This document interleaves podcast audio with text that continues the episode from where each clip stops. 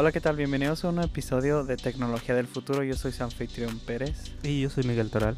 Ahorita estoy viendo un artículo que dice Bye Bye Bitcoin, que significa adiós al Bitcoin. Es del autor. ¿Has visto este libro que es eh, Padre Rico, Padre Pobre? No. No.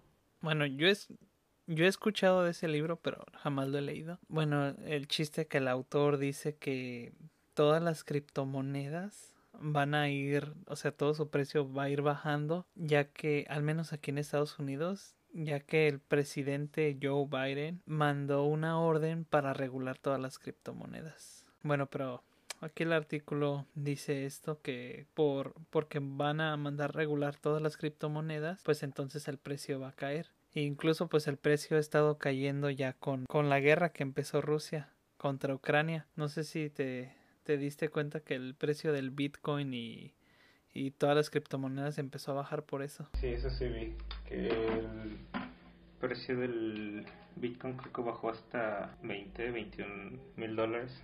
Ya ves que está en 60. Bueno, casi 60, no sé en cuánto está ahorita. Lo más bajo que yo vi que bajó fue de 36 mil, 34 mil más o menos. Si es que no me equivoco. Pero pues casi la mitad. Sí, o sea, ya ves que ya casi estaba rozando los, los 80 mil dólares. No manches. Y luego después de ahí ya, o sea, ya todos decían que este año, en, en del 2022, iba a llegar a 100 mil dólares, pero por ciertos eventos de que la guerra, o sea, lo que seguía del COVID y todo eso empezó a bajar mucho, mucho, mucho. Creo que el precio más bajo que yo, llego, yo llegué a ver en la aplicación fueron como de 34 mil. Ahorita el precio está en 40 mil dólares. 40 mil y algo, 40 mil, bueno, exactamente 40 mil 870 con 48 centavos al momento que estamos grabando este, este podcast el Ethereum, que es una de las criptomonedas que también tienen mucho valor, también estaban como en 3000 y tanto, 3500 más o menos. Eso es lo que te iba a preguntar si si en general todas habían bajado por lo mismo de de la guerra, pues. Sí, de hecho, pues sí, lo de la guerra afectó mucho el precio de la criptomoneda y más porque hay muchos inversionistas que viven en Rusia y pues con todo lo que le están haciendo a Rusia con todas las sanciones y muchas empresas que están cerrándole las puertas a Rusia, la economía se está viniendo abajo en Rusia, aparentemente, ¿verdad? Pues sí, también lo que vi fue que lo que había bajado Machina había sido su, como tal, su economía, su moneda, había bajado mucho. Cuando vi eso yo pensé que se refería a una como tipo criptomoneda de, de ellos, pero ya cuando leí bien la noticia de, de que su moneda nacional se había devaluado por lo mismo de, de todo este conflicto. Es que muchas empresas, si no diría que la mayoría de las empresas y más americanas pues sí estuvieron cerrando sus puertas de que no iban a vender una que sí me acuerdo fue Starbucks que dijo que o sea, iba a cerrar por completo allá en Rusia. También lo que había visto Apple, todos están cerrando sus puertas para darle duro a la economía de Rusia. Sí, pero no. Igual es, es algo que les afecta a ellos, pero al mismo tiempo nos va a afectar a nosotros. Yo me imagino, o no sé qué piensas tú, que si, por ejemplo, Apple que es americana, ¿no sientes que es como un, como que están retando a, Rusia realmente? O sea, aparte de que le están quitando unos servicios para que se vaya bajo su economía, por ejemplo, como, como Apple, que es una empresa millonaria, multimillonaria, yo lo siento como que los están retando, ¿no crees? Sí, es como que ya no voy a vender mis productos en tu país porque estás iniciando una guerra. Yo pensaría que Rusia se iba a tomar como que medidas, ¿no? Represalias contra contra Estados Unidos por, por dejar de, de introducir sus productos. Todo tiene que ver, pero sí, como que sí es, sí los están retando de decir, ok, no te vamos a atacar porque saben que igual Rusia es muy poderoso y de aliado tiene a China. No lo van a atacar, pero por un lado quieren atacarlo, ¿no? Ajá. Como quien dice, le, le, están picando las costillas, pero igual Rusia sigue teniendo el poder. Vemos, lo vemos reflejado ahorita en las criptomonedas. Y cambiando un poquito las criptomonedas, también lo estamos viendo en los precios de la gasolina. Los precios aquí, al menos en Estados Unidos, han, ha subido muchísimo. Con decirte que la gasolina ya está más barata en México que ni aquí en Estados Unidos. ¿En cuánto está la gasolina en, allá en Estados Unidos? Aquí en Estados Unidos el litro creo que estaba como en 30 pesos mexicanos. Ajá. Y acá sí sigue como en 21 o 22 la roja, dependiendo del tipo de, de gasolina. Y se predice que va a subir más. El galón está en 5 como con 14 centavos. 14, 15, todo varía. Pero se predice que vaya a llegar a 7 dólares el galón. No, pues entonces sí está subiendo bastante. Pero sí, a todos nos está afectando esto de la guerra directa o indirectamente nos está afectando. De hecho, ese tema de la gasolina, no recuerdo bien a qué país les afectaba muchísimo porque creo que Ucrania era de los principales exportadores. No sé a qué países de Europa, pero recuerdo que vi eso, que ellos eran los, los principales exportadores. No sé si como tal de, de, yo creo que más de como de petróleo, ¿no? pero no recuerdo bien a qué país. Supongo que también les está afectando ese tema. Lo que pasa es de que Rusia es el mayor exportador de gas hacia Europa y Rusia se encargó de construir todos esos ductos que van hacia Rusia en los países que están pegados a Rusia, ¿no? Y uno de esos países es Ucrania. Y pues lo que decían es de que Ucrania quería quería unirse a la Unión Europea y al unirse a la Unión Europea eso les le permitía a Estados Unidos poner bases militares en Ucrania. Entonces lo que Rusia no quiere... ¿Bases militares? Ajá, lo que Rusia no quiere es de que Estados Unidos ponga bases militares relativamente cerca de su capital. O sea, está súper cerca, como cuando Rusia quería poner misiles en Cuba, Estados Unidos no quería que pusieran misiles ahí porque estaban súper cerquita de Estados Unidos. De igual manera, Rusia no quiere que pongan bases militares estadounidenses porque están al lado, o sea, Ucrania está pegado a Rusia. Sí, siempre hay un conflicto ahí con, con el país del norte. A lo que nos lleva a esta noticia, bueno, lo he visto mucho en redes sociales, que ahora Estados Unidos está viendo la posibilidad de comprarle petróleo a Venezuela. Petróleo a Venezuela. Porque también le, le compraban mucho petróleo a los rusos pero ahora con este conflicto les, les dejaron de comprar, están evitando comprar petróleo de Rusia y ahora están viendo la forma de comprarle petróleo a Venezuela. O sea, le quieren comprar a otro país que es socialista. Pero por lo mismo de que Estados Unidos ya no sabe de dónde agarrar petróleo, ahora está viendo a otros países. Y ya ves que en Venezuela, o sea, también es uno de los mayores productores de, de petróleo. Y allá la gasolina está baratísima. Aunque un poco contradictoria en su cuestión económica, pero sí, Venezuela es uno de, los mayores productores. Pero bueno, moviendo un poquito el tema de eso de la guerra, ahora no sé si algunos recuerdan las, las camionetas esas de Volkswagen. No sé si tú te acuerdas de esas camionetas donde cabían ocho personas. Las que eran tipo tipo la camioneta de la serie animada de Scooby-Doo. Ándale, más o menos así de esas.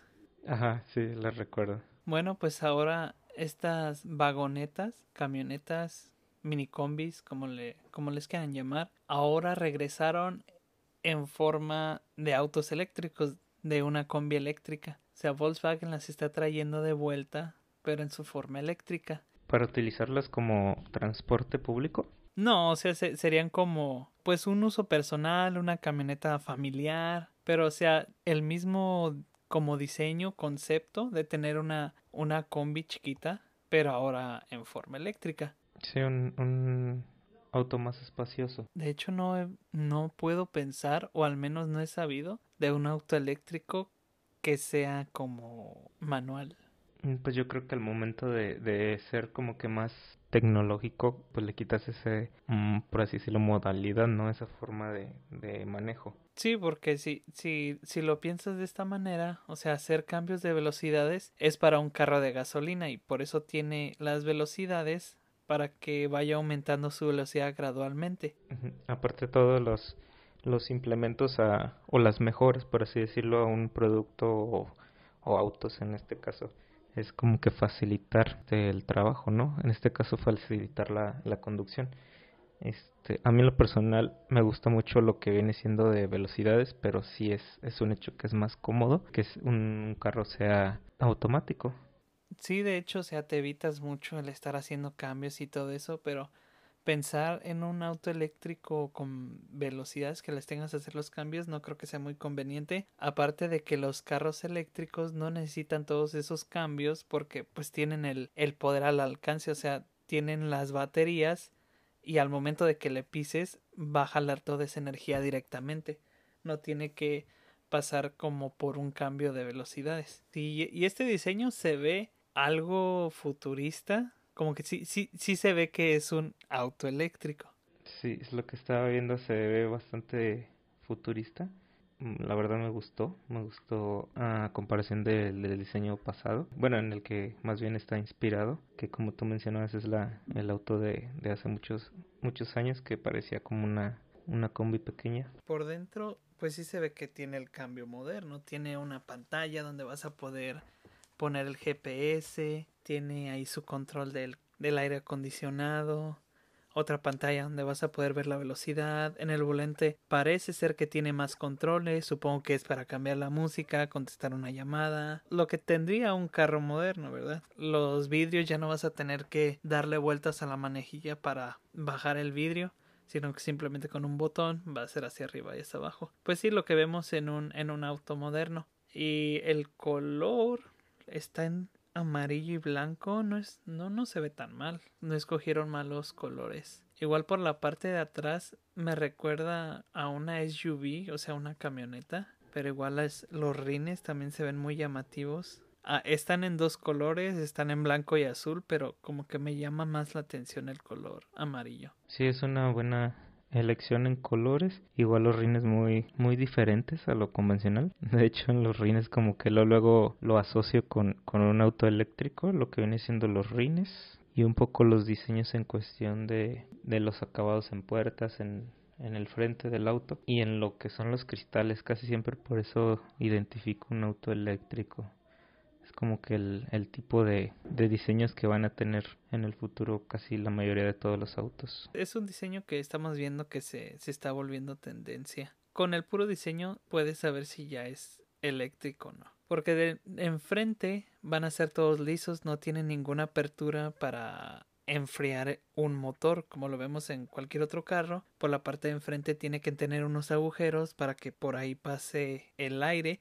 y pueda enfriar el motor en el caso de los autos eléctricos, como no tenemos motor que enfriar, sí tenemos que enfriar obviamente las, las baterías, pero no, pero eso se puede utilizar con ventiladores en el interior o con algún otro sistema de enfriamiento, el cual no necesita que tengas agujeros en la parte de enfrente. Dice aquí que va a tener 201 caballos de fuerza, 201 caballos de fuerza, pues es, es relativamente, relativamente estándar. En estos tiempos, pero siento que de recién este modelo sí tenía un poco menos de caballos, ¿no lo crees? O sea, si tomamos en cuenta el modelo en el que se están basando, en comparativo sí, sí mejoraron también esa, esa parte, la parte de, de la potencia. Del modelo viejito a este es una diferencia enorme.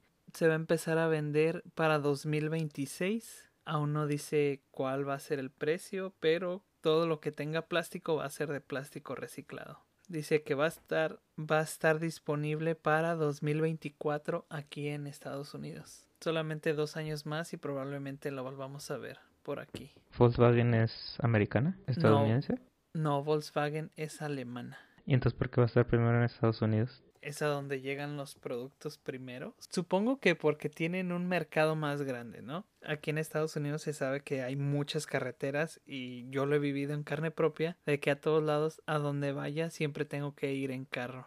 O sea, caminando en transporte público me tardaría años. Y si vemos en Europa, tiene unas ciudades grandes, pero si te fijas, todas las ciudades están como muy compactas. Por eso el transporte público en, aunque sea primer mundo, sigue siendo algo muy colonial. son ciudades viejas, no están adaptados para almacenar tantos carros. Entonces pues es lógico que los países que se desarrollaron después como son Estados Unidos o Latinoamérica los vendan primero, ¿no? Y más en Estados Unidos porque tienen un gran mercado. El otro día también estaba precisamente de eso estaba viendo un video, un corto video de que mostraba las rutas, por ejemplo, de, de las carreteras de todo el mundo se veía, o sea, un mapa de, de todo el mundo y se veían las carreteras y también de estaciones de trenes y todo.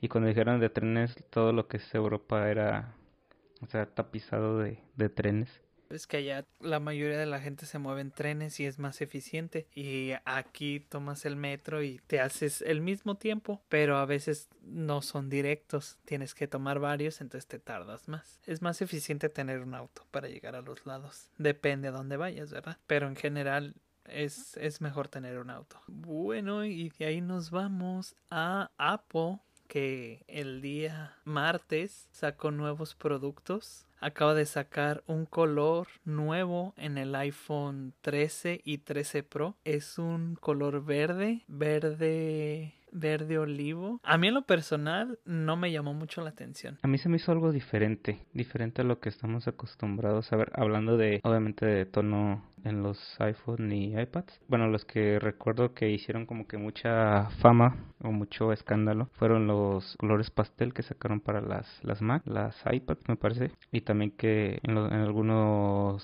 celulares que eran como tipo pastel, los amarillos, rosas, azul clarito. Y este se me hizo interesante. A mí no me gustó, pero tampoco me desagradó. A mí el que sí me gustó mucho fue el color azul, o sea, desde que salió y lo vi me gustó mucho, pero sí está interesante. Claro, este, el, color verde, me, te digo, me gustó, no me desagradó, pero sí de los dos, el azul realmente es una, una pasada, está demasiado estético, demasiado elegante, a mi gusto me gusta demasiado, mucho más que el verde, pero te digo, el verde no, no me desagrada, se me hizo una buena propuesta, pero el azul es cierto que, que sí se lo, se lo lleva por mucho.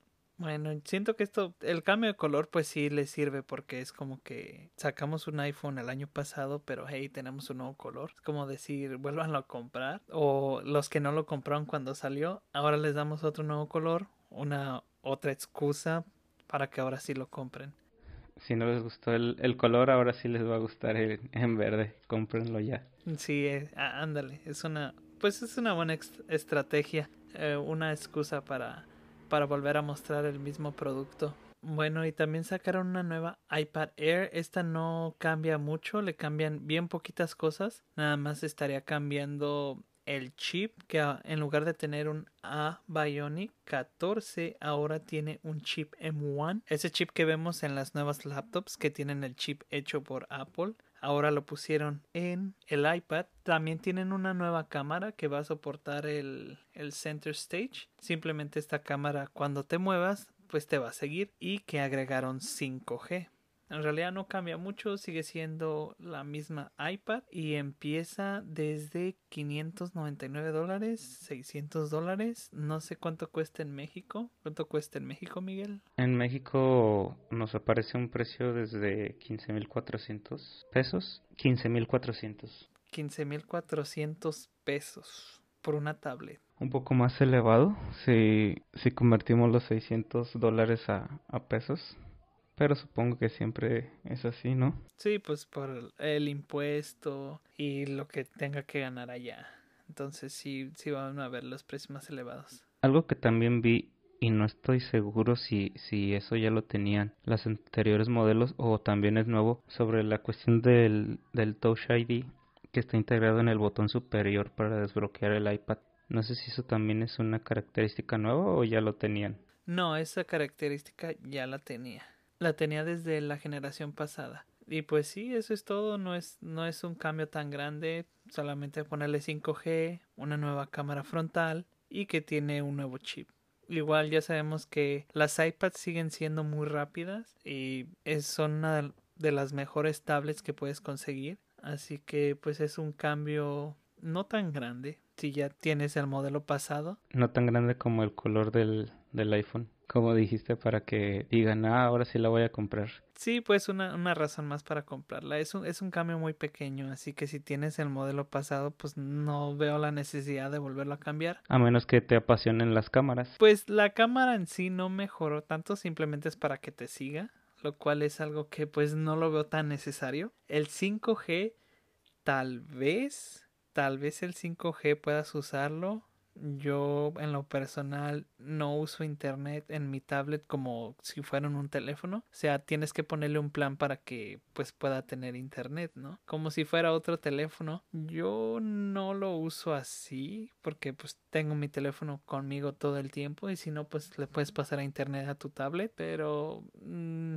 no lo veo tan necesario al menos para mí. Sí, ahora sí que como en gustos se rompen géneros, habrá gente que sí, sí ocupe esas nuevas funciones, que realmente como dices, si, si ya son como ahora sí que cambios pequeños y como que a la vez muy específicos, pues igual te puedes esperar como que a que salga la nueva generación. Ahora sí con muchas más muchos más posibles cambios que ahora sí te pueda llamar la atención y creas conveniente que vale la pena en invertir en ese producto.